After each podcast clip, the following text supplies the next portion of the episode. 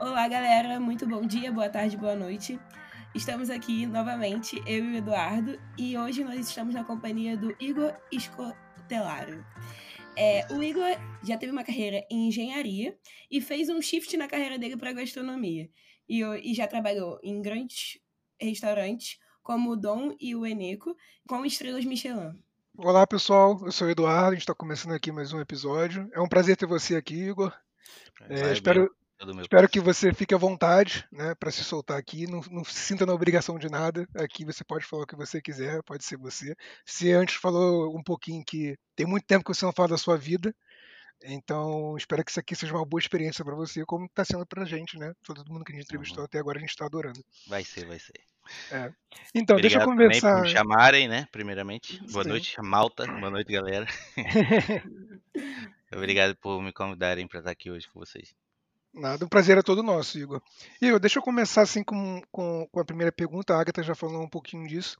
Você estudou no Cefet, né? Como eu, em engenharia, sendo que você fez engenharia civil, né? Eu fazia no Sim. caso eletrotécnica, isso e você fez um shift total, cara. Você saiu da engenharia para ir para gastronomia e hoje em dia é chefe. Conta um pouquinho pra gente assim, por que, que você fez isso? Por que, que você veio para Portugal e fez esse shift de carreira? Uhum. Então, a minha história já começa a quando eu entrei no Cefet foi em 2009, já tem muito tempo, eu tinha 19 anos. E aí eu entrei sem fazer sem vontade nenhuma na engenharia foi porque eu era bom em matemática, né? Minha mãe é professora de matemática, então meu irmão também fazia engenharia, só que engenharia de produção. E aí eu quis seguir essa linha, sabe? Até porque minha mãe e meu pai também queriam que os filhos seguissem a linha da engenharia, então acho que muitos assim hoje em dia querem médicos e tal. Quer dizer, hoje em dia tá mudando muito, né? Graças a Deus. As pessoas estão sendo mais livres de fazer o que querem. Então, eu fui e Passei no vestibular para a UERJ, passei para a UF, passei para o Cefet também, mas a UF e a UERJ eram. Eu agora não lembro bem, mas era na Serra, né? Era em acho que Petrópolis e a outra era em Vassouras. E aí eu decidi ficar no Cefet, que era mais perto da minha casa. Sou de Itaboraí, né, meus pais são de Itaboraí, nasci em Itaboraí, 55 quilômetros do, do Maracanã, onde é o Cefet. E eu ia todo dia de ônibus de, do, do Itaboraí para o Cefet, até que decidi ir para Niterói. Foi, eu não aguentei muito tempo, até porque na volta eu levava quase três horas de ponte engarrafada para chegar em casa. Então eu fui, estudei quatro anos no Cefet, até que fui tentar a mobilidade, né? Eu tinha, voltando um pouquinho, eu antes de tentar a mobilidade eu morei nos Estados Unidos três meses, fui fazer intercâmbio, tipo de inglês mesmo. Sim. Depois voltei pro Brasil. Aí quando eu cheguei no Brasil, que aconteceu uma coisa muito séria comigo, que foi indo para casa dos meus pais de ônibus, chegando às 11 da noite assim, mais ou menos em Itaboraí. Eu desci do ônibus, fui andando até em casa e uma pessoa tentou me, entre aspas, sequestrar com uma faca no pescoço. Meu Deus, que experiência ruim. E pediu, eu não queria, queria contar coisas boas, mas também vou explicar é. tudo como fez eu chegar até aqui. Pois, pois, tem que ser. E aí eu não sabia quem era, olhei para trás, assim na hora, um, senti um, um, uma pessoa vindo assim correndo e era, achei que era meu irmão na brincadeira, mas não era. E aí essa pessoa pôs a faca no meu pescoço, eu reagi, caí no chão, ela tentou me esfaquear o, o solo do sapato, porque eu comecei a lutar, até que levantei e entrei em casa e pronto, tava toda ensanguentada a mão, porque cortou minha mão, tive que levar cinco pontos. Isso. E aquilo foi uma, uma coisa muito séria, assim, para mim, muito, muito estressante, sabe, psicologicamente. Eu nunca mais consegui estar ali naquela rua, na minha casa, me sentir bem, sabe? Nunca mais consegui me sentir ali. Foi uma experiência paz, muito traumática, sabe? né? Foi. É. Até porque foi um corte na mão, mas na hora era no pescoço e aquilo foi meio assim assustador, porque eu não sabia onde tinha sido, então foi uma coisa meio traumática. E aí eu já tinha visto como é que era o mundo lá fora e eu tinha sempre muita vontade de ir para fora, de ver, tipo, novas culturas, sempre fui muito assim aberto a ver coisas novas, até porque eu não conseguia nunca ficar parado olhando para frente, sabe, no mesmo sítio, no mesmo lugar. Então, até que eu fui, tentei a mobilidade no Cefet, não consegui da primeira vez que fiz a prova e tudo. Depois fiz novamente, Tava no estágio em engenharia civil na, na MDL, era uma, uma, uma empresa ali em Botafogo. Cheguei atrasado 45 minutos para a prova, porque tinha esquecido no meio do trabalho lá que tinha a prova da mobilidade no dia. Aí fui correndo, cheguei lá, a senhora da prova disse que não dava mais tempo, e eu falei, não, dá tempo sim. Parei, todo mundo tava fazendo a prova, perguntei, posso fazer? E todo mundo, pode, deixa ele fazer. E, e acabando, passei. Mesmo faltando 45 minutos para acabar a prova, eu fiz, depois teve uma entrevista e passei. Vim para Portugal, quer dizer, não passei na minha primeira opção, que era o Porto, que eu queria muito morar no Porto, vi as fotos do Porto, achava sempre Porto lindo. A ponte, né, a Dom Luís, é a ponte Luís, né, no caso que tem esse problema do Dom e Luís, você, não sei se vocês sabem que estão aí ainda, já, Sim, já sim. né, no caso. E aí não passei, fiquei em quinto lugar e só os três primeiros iam para o Porto, então fui para Coimbra. Quando eu abri o mapa de Coimbra no, no Google, eu vi assim uma cidadezinha pequenininha no meio de uma floresta. Eu falei, eu não quero ir para lá. Eu já vou sair de Itaboraí no meio do nada para ir morar no outro buraco que nunca ouvi dizer. Só que aí aproveitei a oportunidade, vim para Portugal, desci no Porto, o avião parou no Porto. E quando eu saí, tipo, vi que pôr do sol, tava no pôr do sol, não- já tem 10 anos, eu lembro até hoje. Quando saí do avião, que veio de Madrid, um avião pequenininho, eu saí do avião, vi aquele pôr do sol, falei, caraca, tô na Europa, nem acredito. E aí peguei o metrô e fui até a estação São Bento, saí do lado errado, aquele mais alto, não sei se vocês sabem, que sai perto da Sé. Sim. E quando cheguei ali ainda tava aquele pôr do sol, vi aquela cidade por cima, aquelas torres e aquilo tudo antigo, me apaixonei na mesma hora. E tava com uma mala grande. Fui para um hostel e já era pra ir pra Coimbra no outro dia. Mas tava com aquela negação, sabe, de ir pra Coimbra, queria estar no Porto. Fiquei seis dias no Porto. Meu Deus. Já tava, já tava atrasado pra ir arrumar casa, as aulas já começavam logo e eu falei, não, tem que aproveitar o Porto. E eu tava assim, mesmo não querendo pra Coimbra. Aí, depois de seis dias, fui, peguei um comboio, o trem, né, no caso, fui pra Coimbra. Chegando lá, é, vi a cidade em dois dias, acabou, não tinha mais nada pra ver, era muito pequena. E falei, ai, já não aguento mais isso aqui e tal. É, achei minha casa, fui pra minha casa, um calor absurdo em agosto, que era quando eu cheguei lá, um calor absurdo, a cidade não tinha ninguém. Então eu ligava pros meus pais e falava, ó, já não aguento mais estar aqui, acho que vou voltar. Só que a questão foi que a cidade de Coimbra, quando é fora da época letiva, assim, é, no verão principalmente, a cidade fica vazia, porque são 60 mil estudantes na cidade e a cidade tem 120 mil, então praticamente metade da, da cidade é estudante. Então não tinha ninguém na rua porque pessoal estava de férias, estava nas praias, estava em Ibiza, sei lá, estava na Europa toda. E aí, depois quando eles chegaram, foi a melhor ano da minha vida, sem dúvida. Coimbra se tornou uma coisa enorme pra mim, sabe? Me prendeu a Portugal, até porque eu era pra ficar a mobilidade, não sei se você sabe, Edu, mas era só seis meses do Cefet. Sim, sim. E aí eu ia ficar só seis meses, porém tava, fiquei tão feliz com aquilo, com aquela, com aquela nova vida, sabe, de Portugal e a segurança, no caso, que foi o que me prendeu muito. Eu falei assim, acho que mereço estar aqui, entendeu? Não só pela segurança, mas como o, o todo, sabe? O todo tava me englobando muito. Sim. Igor, deixa eu tirar uma dúvida, assim, porque Uhum. eu estou na mesma situação que você passou. Eu sou Erasmus, né? Eu Uhum. faço mobilidade. E, assim, eu tô realmente apaixonada por isso aqui, eu quero continuar aqui. E conta um pouquinho pra mim como é que foi que você fez esse, essa troca da faculdade pra cá. Qual foi o processo? Você voltou pro Brasil, né?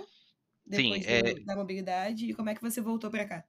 A mobilidade, fo- é, a mobilidade era seis meses. Eu mandei Uhum. e-mail pro Brasil pedindo para ficar mais seis meses. Foi um pouco assim burocrático, mas até que consegui. E depois É, de um ano? Depois vim, fui pro Brasil e depois no Brasil eu tinha o Enem feito em 2008, eu acho. Uhum. E já era 2015. Então foi um Enem bem antigo, sete anos mais ou menos. Eu peguei esse Enem que tinha uma nota alta, apliquei na Universidade do Porto, na FEUP, e consegui, com as notas que tinha lá, entrar. E aí eu não tenho cidadania, não tinha cidadania europeia, então fui até ao consulado, dei entrada lá com aceite da universidade, peguei o aceite da Universidade do Porto, Uhum. fui até lá pedir o, o visto né, de residência por, por estudo.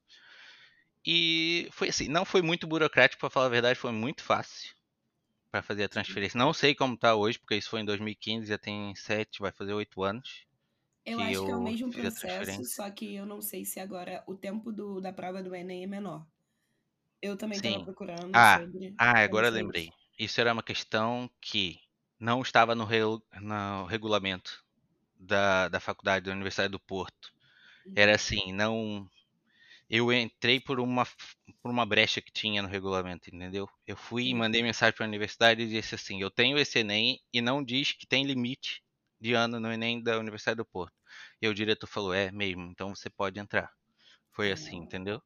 Meu Foi Deus. praticamente isso. Eu também, eu, tipo, quando tava com sangue nos olhos pra ir vir pra Portugal, então eu fugi de tudo. Eu fugi de tudo pra conseguir ir pra... Aí eu tentei Coimbra, porque eu queria ir pra Coimbra, né? Porque já tava lá, meus amigos estavam todos lá. Mas acabando que em Coimbra, como é uma das cidades mais procuradas por, por brasileiros para irem estudar, até porque por causa do direito, né? A faculdade de direito é muito famosa no mundo, faculdade de Coimbra. Sim. É, eles fizeram a propina, que é, né, é a taxa né, de pagamento, né? Que a faculdade saiba que é Uhum. pública, mas mesmo assim tem que pagar a propina, nome estranho para nós, mas é a taxa anual. Era 7 mil euros para brasileiros. E assim até Então, hoje, Igor. É um é, absurdo ainda- até hoje, Coimbra. É um absurdo, mas ainda tem gente que paga, então eles continuam fazendo esse valor.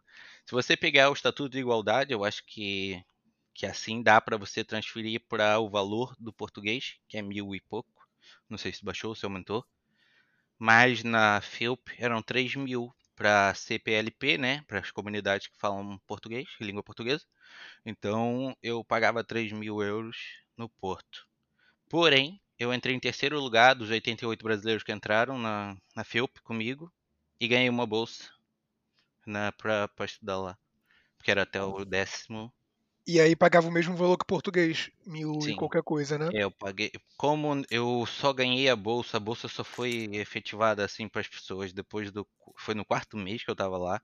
Eu já tinha pago o valor do, do total que eu tinha que ter pago. Então eu parei de pagar a partir disso. Porque eu dividi em 10 vezes, né? Foram 300 e poucos euros por mês.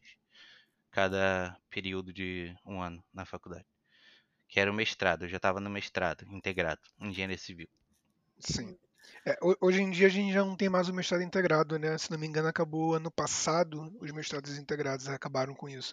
Para as áreas de, de engenharia, pelo menos. Eu faço Uhum. engenharia também, eles acabaram com isso. Aí agora é o quê? Você termina a licenciatura, depois faz o Tem que mestrado. aplicar para o mestrado, isso, por fora. Parado, né? Sim, É, eu até acho que é melhor, na verdade. Sim, sim. É, porque você quer desistir, entre aspas, assim, antes de acabar o mestrado. Se fosse na minha área, engenharia civil, não tinha como ter nenhum documento, nenhuma. Tipo, não era licenciado, não era nada. Então, é bem melhor agora, né? Já em Coimbra não existia isso, nunca existiu o mestrado integrado, ou, se não me engano, era sempre separado. O Porto É. que era mestrado integrado. É, eu, eu, converso, eu conversava com os meus amigos portugueses, eles sentiam também que isso fazia o mercado estar muito, muito profissionalizado, Uhum. mas não necessariamente isso era bom, né? Porque as pessoas, pronto, saíam de lá com um grau de mestre e depois iam procurar emprego e não tinha mercado para todo mundo. Então, pronto, às vezes só uma licenciatura já era suficiente, né? Sim. A pessoa estudar três anos, entrar no mercado e ganhava o salário. Quem quiser continuar estudando, que continue estudando e Uhum. faça isso por fora. Acho que hoje funciona melhor assim, desse jeito também. Sim. Mas pronto. E olha, pra quem não conhece o Porto, que o Igor falou a verdade, o Porto é apaixonante mesmo. É, eu incrível. também sou apaixonado pelo Eu Porto. tô apaixonada, gente. Ó, também Eu- amo Lisboa, tá bem? Mas o Porto também. é. Quer dizer, eu amo Coimbra, Lisboa, Porto, cada um com seu ponto. Essa- eu, por acaso, não gosto de Coimbra, eu não, não tive boas experiências, mas talvez Então, é mas porque eu não Coimbra- tenha vivido. Coimbra são meus amigos. Ah, Coimbra era a cidade mãe e eles eram todos meus irmãos, tá vendo? Tipo, era isso. Era Coimbra foi mais meus amigos. Já o Porto é a cidade bonita, é tipo, é aquilo puxa a gente assim, ó, tô na Europa, tô no Porto, tô na Europa. Já Lisboa já é mais uma jogada assim mais malandra, é mais Rio com Europa misturada. Tem praia, tem rio, tem sol, então é, É uma coisa mais mais misturada assim, mais não é tão essência europeia assim pra mim, entendeu? Sim. Mas aí você ve- veio para cá, então, conseguiu pedir a transferência, foi para engenharia civil. Sim, fui para engenharia civil lá na FIUP, no estado integrado.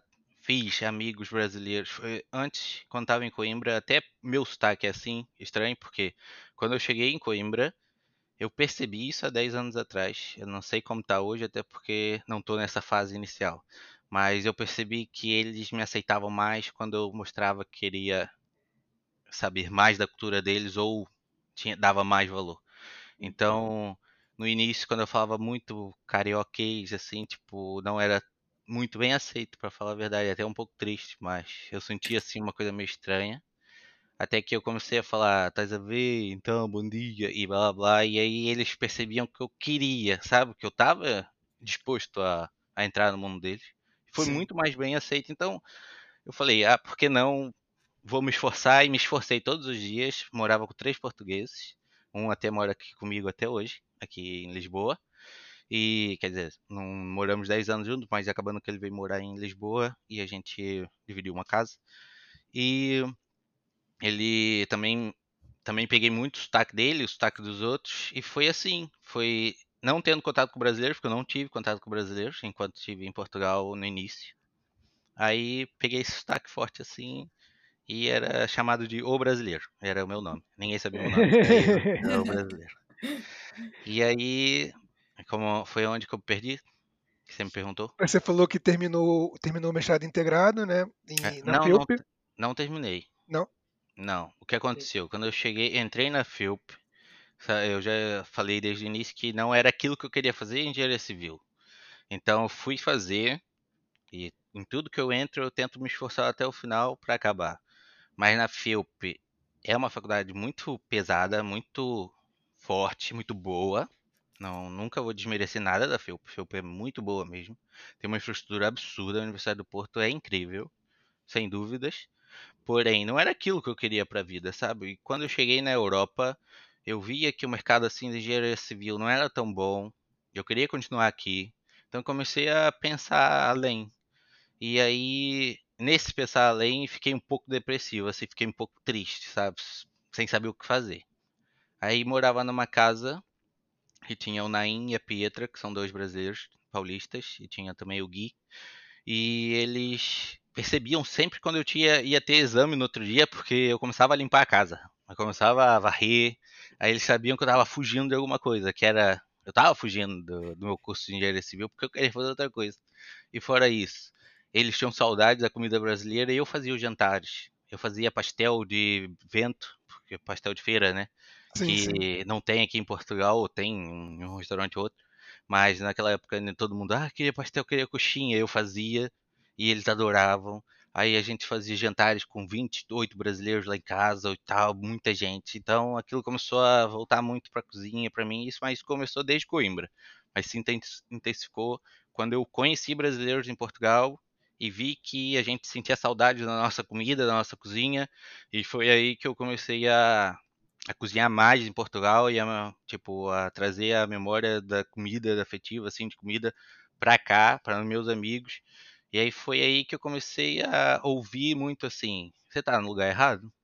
Você era pra ir pra cozinha? Você tá no lugar errado, Igor. Igor, por que, que você não faz cozinha? Igor, tipo, eu ouvi isso tanto, mas eu ouvi isso muito, muito, muito, muito mesmo. Até que um dia eu falei, já chega, eu acho que eu tenho que ir pra lá porque eu tô no lugar errado, que era engenharia civil. E aí foi assim, eu fui ao Brasil, já vou até explicar como eu mudei, não sei se vocês iam perguntar, mas eu, eu Sim, vou sim. Eu fui até o Brasil e a Pietra, que morava comigo, ela tava sempre, Igor, muda, vai, você vai, você vai, vai se esforçar, vai ser bom nisso, vai ter sucesso, vai, não sei o quê. Aí eu, caraca, cozinheiro, cozinheiro ganha mal, cozinheiro não vai ter sucesso assim, tem que ser bom muito melhor que todos. Fiquei um pouco preocupado, sabe?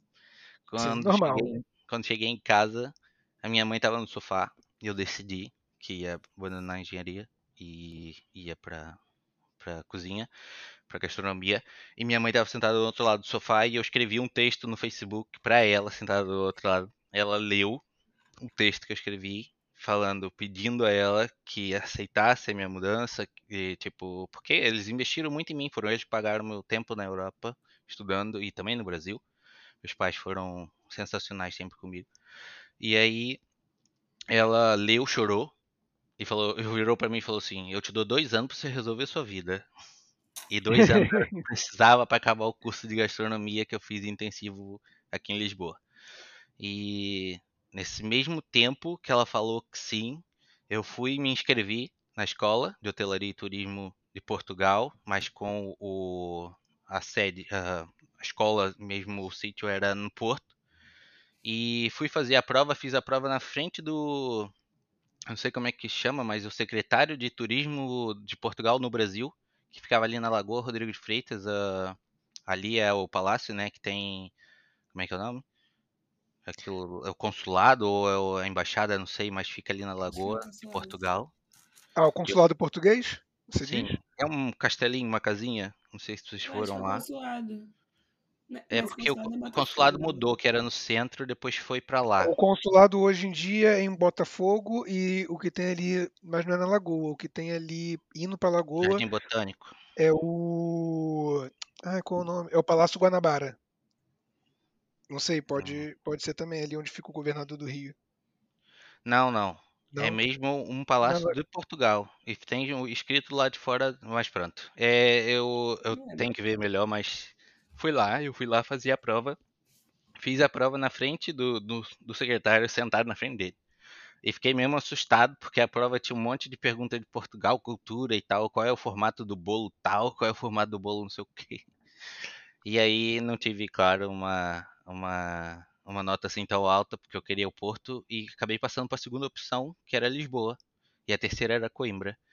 E aí eu eh, vi lá, porque passei, fiquei todo feliz, não tanto, porque não estava indo para o Porto. Eu estava sempre assim. Eu saí de Coimbra, fui para o Brasil. Tentei voltar para Coimbra, não consegui. Fui para a segunda opção, fui para o Porto. Aí, no Porto, fui tentar voltar para lá, não consegui. Fui para Lisboa. Mas eu sempre falei assim, sempre foi bom a mudança, sabe? Sempre foi boa, conheci muitas pessoas novas, fiz um network muito maior. Então eu falei assim, vou aceitar e nem vou tentar a reclassificação para ir para o Porto. Vou para Lisboa, até porque lá tem muito emprego também e tal. Muito mais, tipo, chances, experiências e tal, restaurante. Uhum. E fui. E não me arrependo. Tô aqui há seis anos já.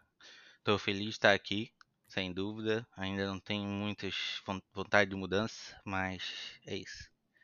E foi assim que você trocou de carreira. Trocou de carreira foi. e veio morar em Portugal. Que Aham. história de resiliência, você é resiliente. É. Exatamente. Eu não sei qual vai ser o próximo curso que eu vou fazer, mas por enquanto. é... Oi, Igor, qual, quais assim foram os seus maiores desafios? E deixa eu te perguntar, que a gente passou já. Você fez um estágio no Brasil, né? Na, em gastronomia. Mudou. Sim, sim. Mas é, depois uh -huh. que você já tinha, já, tava, já tinha iniciado o estudo em gastronomia aqui? Sim, entrei na escola de, de escola de hotelaria e turismo de Lisboa. E lá tem o curso de gestão e produção em cozinha, que foi o que uhum. eu fiz. E nesse curso, esse curso é integral, tipo, uh, é o dia todo. Começa mais ou menos às 8 da manhã e vai até às 6 da tarde. Então, esse curso era para ser em 3 anos, foi feito em um ano e meio. E depois de um ano, você tem que ir fazer um estágio num restaurante de topo, de um bom restaurante.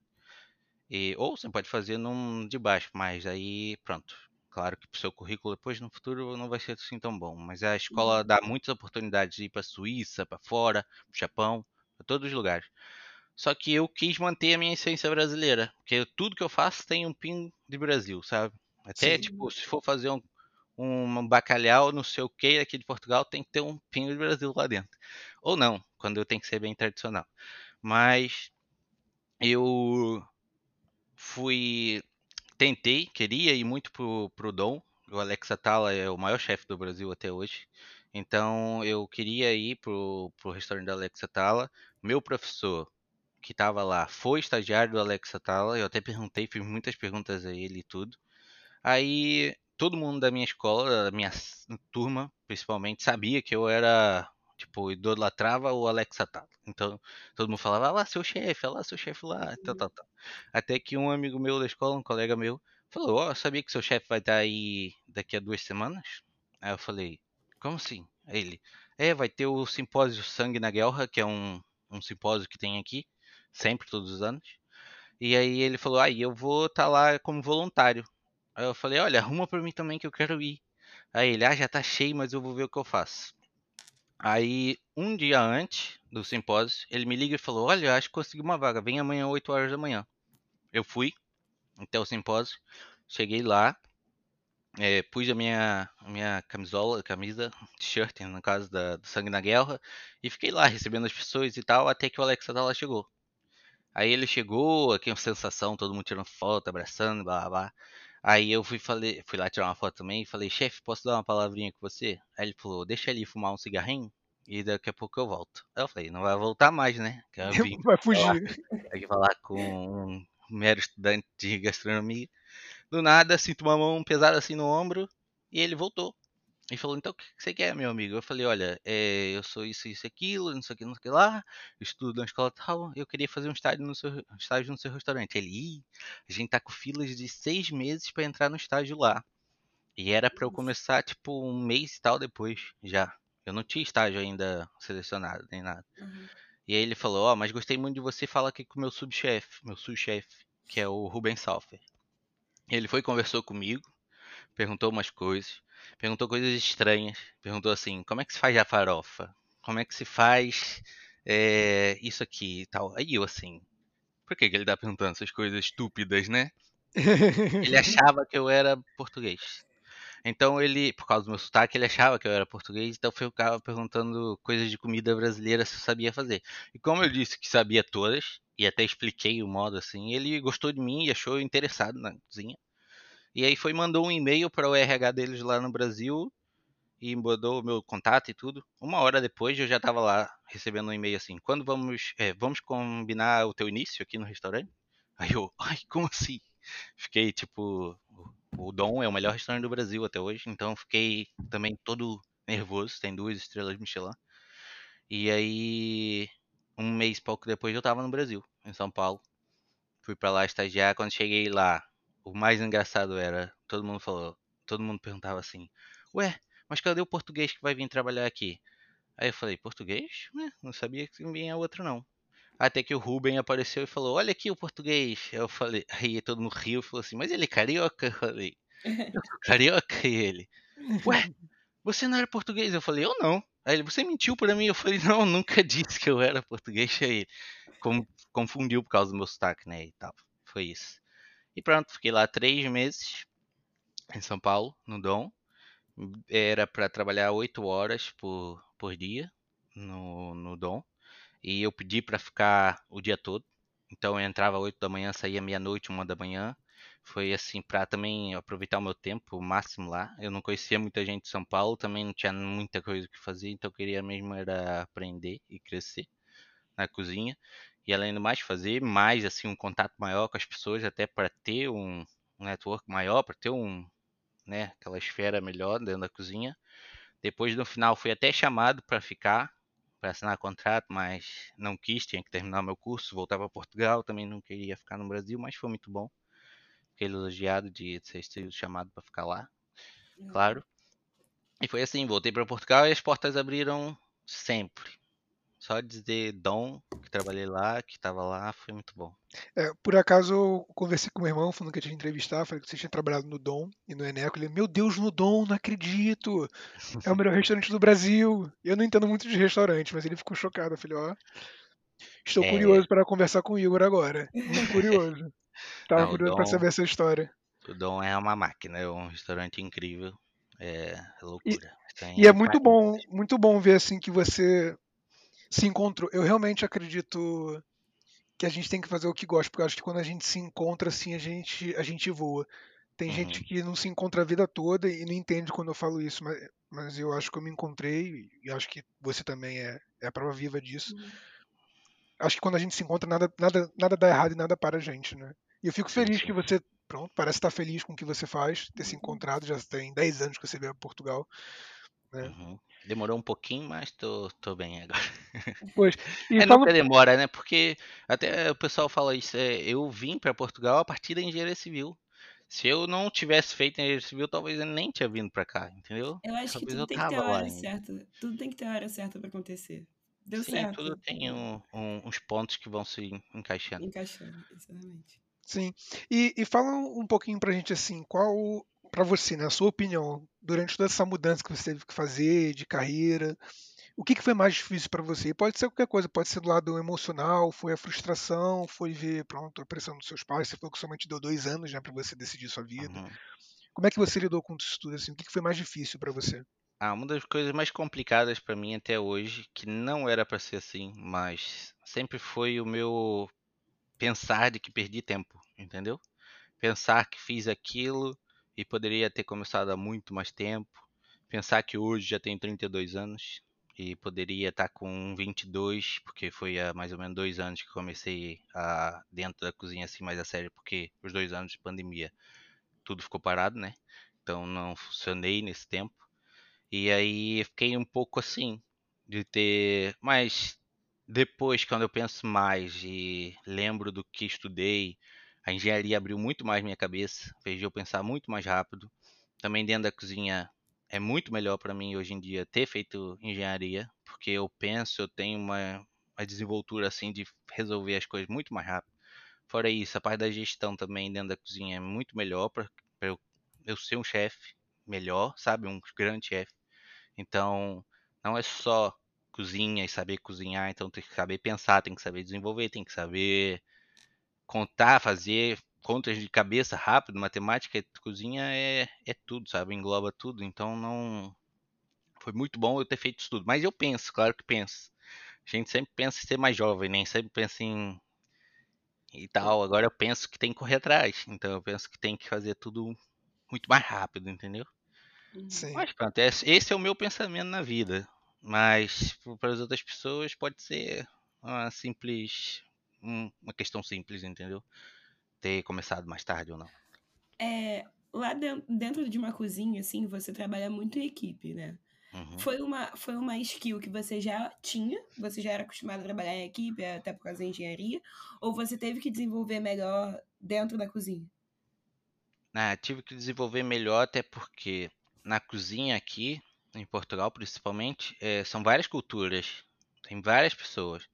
Tem tipo, tem nepalês, tem brasileiro, tem argentino, tem espanhol, tem francês. Tem tudo. Então, é, além de você cozinhar, você tem que saber também como lidar com as pessoas. E é a parte mais difícil do mundo é você saber lidar com pessoas. Com. Então, você tá lá dentro da cozinha e tem um francês que tem esse estilo de vida e tem esse jeito e essa cultura dele, até de como falar com você. Você às vezes não percebe se ele falou com raiva ou se aquilo era mesmo uma coisa normal. Então, tipo, além disso, é a língua, né? Tem, tinham pessoas que nem falavam inglês onde eu fui trabalhar. Fora isso, também a competitividade dentro da cozinha é uma coisa muito grande. Ser o melhor é que as pessoas, as pessoas querem mostrar sempre. Acho que não só dentro da cozinha, mas em muitos outros aspectos da vida. Mas dentro da cozinha eu percebi isso muito fortemente, até na escola. Eu, por ser brasileiro e às vezes me destacar, também era mal. Então, foi sempre assim. Foi difícil, não foi tão fácil. Eu sou uma pessoa muito fácil como pessoa, assim, aceito muitas coisas, ou, ou não. Quando parece que a outra pessoa tá querendo se aproveitar assim, eu sou um pouco complicado. Mas é, eu sou muito. hum, Tô sempre muito feliz, sabe? Tô sempre muito tranquilo. Mas o estresse na cozinha é muito grande. Então a gente tem tempo para tudo, não pode esperar um pouquinho mais ou não. Sim. Então foi um pouco complicado, tive uns problemas sim, até nos últimos trabalhos e tal, mas acho que até conseguir a harmonia, sabe, o equilíbrio da coisa e conseguir estar dentro do ambiente, cozinha, estresse, tive que aprender. Então Sim. ainda estou aprendendo, mas estou bem melhor do que antes. Sim. Você, você falou que você, por ser brasileiro, às vezes se destacar até ruim. Você sente que sofre preconceito aqui por ser, por ser brasileiro, dentro da cozinha? Ou você acha que isso já passou, que era só pronto, uma coisa dentro de escola, de universidade? Era mais na escola, na já dentro da cozinha mesmo, a cozinha é internacional, a cozinha é mistura, a cozinha é fusão. Então, a cozinha conecta, é isso que eu digo. Cozinha conecta a gente. Tipo, uma mesa com comida boa sempre faz todo mundo estar tá muito bem ali em volta, conversando, bebendo um vinho. Então, tipo, eu acho que dentro da cozinha, não. Dentro da cozinha, por ser brasileiro, já era uma coisa à parte, já nem importava muito. Na escola, podia ser, até porque, claro, é, as pessoas estão vindo para o seu país, tá mostrando um pouquinho mais, é um pouco mais complicado. Então, é. até pode na área da engenharia e tudo, a pessoa é, até é mais fala mais, consegue se tipo dizer, tipo se comunicar melhor e tudo, aquilo já irrita um pouco as outras.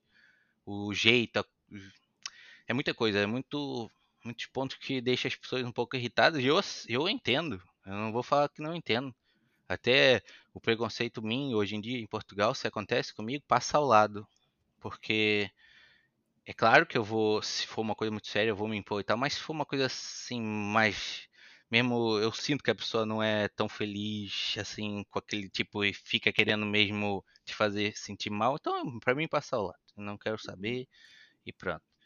Mas se for assim, uma coisa bem séria, claro, eu no Brasil, eu sempre defendo o meu Brasil, sempre defendo a minha bandeira, sem dúvida. Igor, quais são as principais diferenças assim do mercado de restauração do Brasil e aqui? Você consegue, assim, é, listar algumas pra gente? Consigo. É... Primeiramente, assim, para mim, a cozinha na Europa, é claro que é, que é difícil, trabalha-se muito e tal, mas eu sinto muito mais glamour. Não sei porquê, mas tem mais glamour. Tem mais glamour você ser um cozinheiro na Europa e tal. Não só, não tô falando que é porque no Brasil não tem, mas sei lá, é uma arte, sabe? Aqui no, na Europa é, foi também nasceu aqui na, na, França, né? E tal, assim é uma coisa mais delicada, aquilo mais sofisticado. Acho que tem muito mais força ainda aqui. Fora isso, por isso também é muito mais valorizado. No Brasil eu sinto muito desvalorizado. Eu lá, quando tava lá nos restaurantes que passei, que eu vi, não vou citar nomes, mas o salário era péssimo era mesmo absurdo.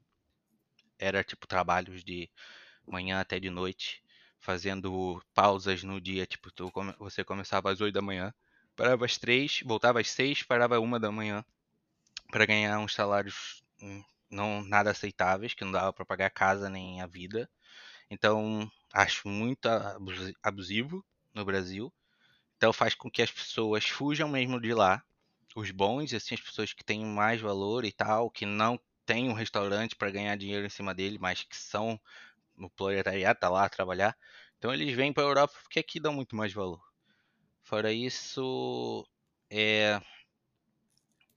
a cozinha da Europa ainda está num nível superior da do Brasil, Sim, sem dúvida. Mas também a são gente... anos de mercado na frente, né? Sim, é uma evolução, uma evolução muito maior, né?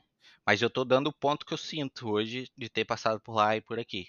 Então, tipo, estrelas de Michelin, você pode ver pelas estrelas. No Brasil não há três estrelas Michelin, que é o máximo. E eu, claro que eu acreditando que o até que o Alexa Tala, no Dom e outros restaurantes no Brasil tem esse, a capacidade de ter, mas ainda, se eles não deram, é porque ainda não está no nível assim tão alto que nem tá o da Europa. Sim. E nesse, nesse restaurante Eneco que você trabalhou também, também tem uma estrela Michelin. Eu estava procurando sobre o dono do restaurante, o chefe. Ele, por acaso, é bem renomado aqui na Europa, né? Tem outros restaurantes com, com muitas estrelas. O Eneco se chama Eneco Acha. Ele é um, um espanhol do País Basco. E Sim. lá no País Basco tem a língua basca, né? Tem esse, ele tem esse nome assim estranho. Eneco Acha tem o X, porque lá tem a, a língua tem muito X e tal, e é uma coisa assim meio diferente. É, ele tem um restaurante lá no País Vasco que se chama Azurmend, tem três estrelas Michelin.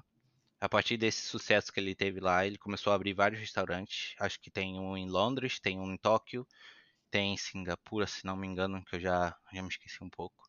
E aí ele abriu o Eneco Lisboa, que leva o nome dele, só o primeiro, e depois o Lisboa para identificar a cidade onde está alocado o restaurante.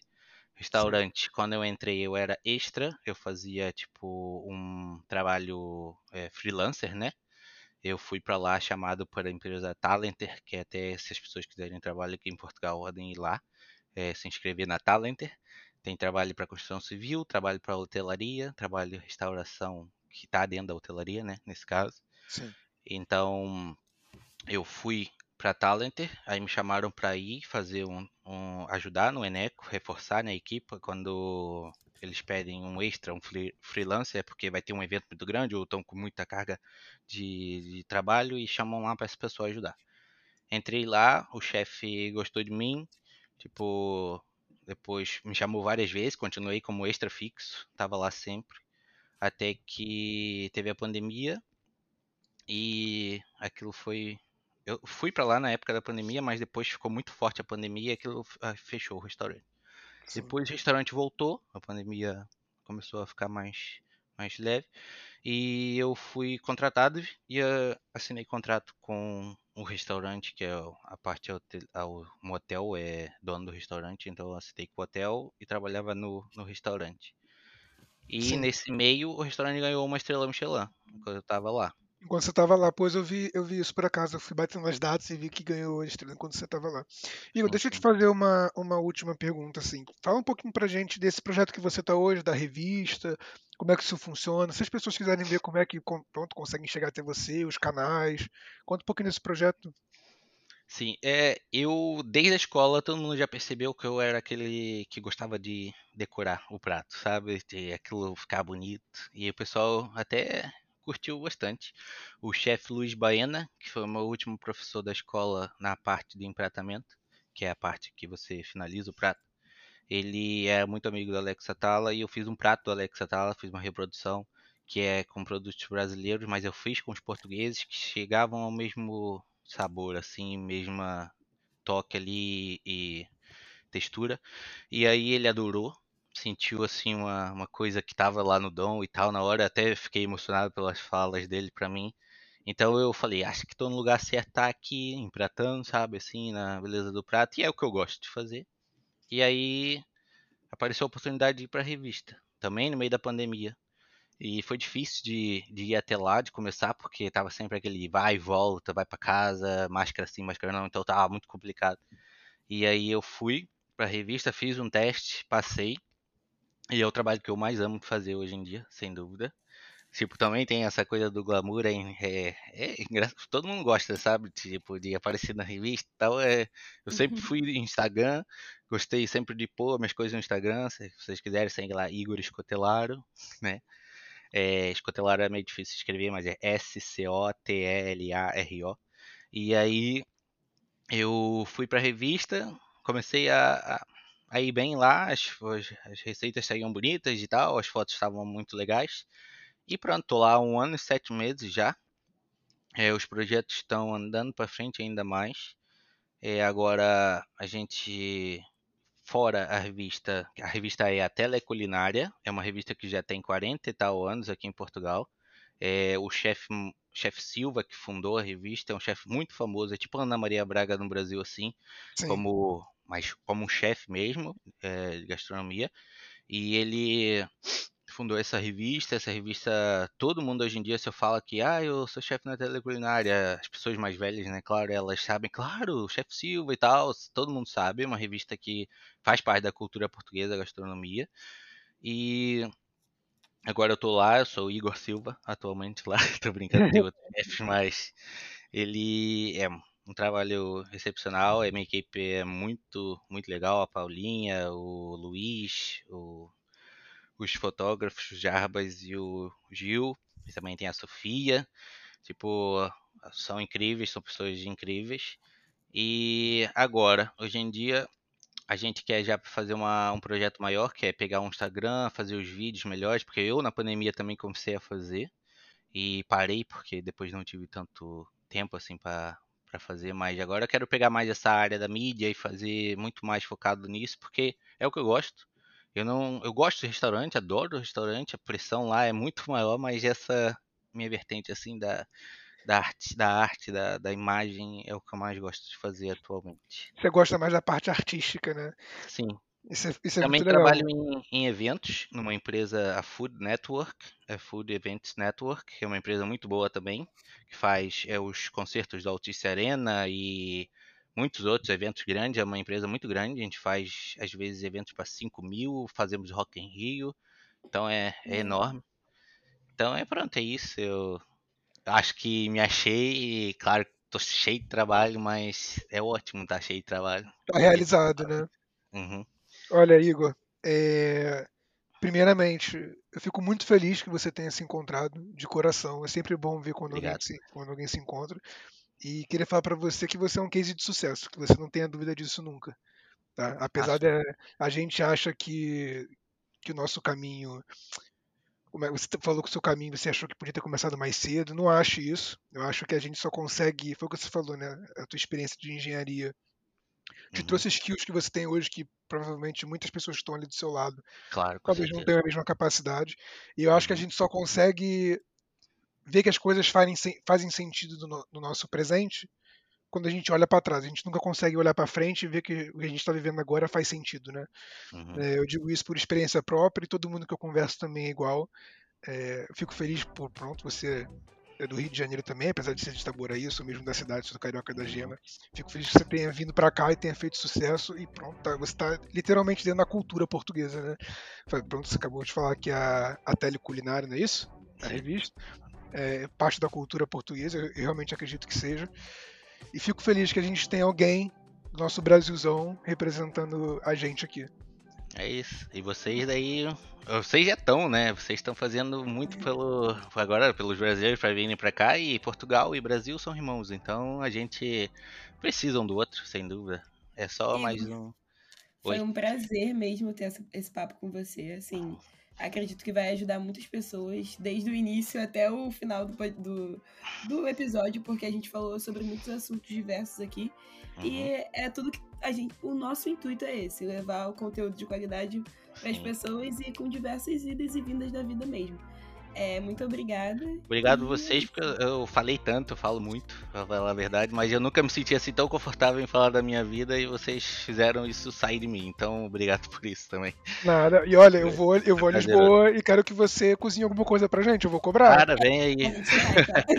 pode vir, vocês têm meu contato. Obrigadão, É Igor. Obrigado. Continuação. Pra você também. Um abraço. Tchau, Um tchau.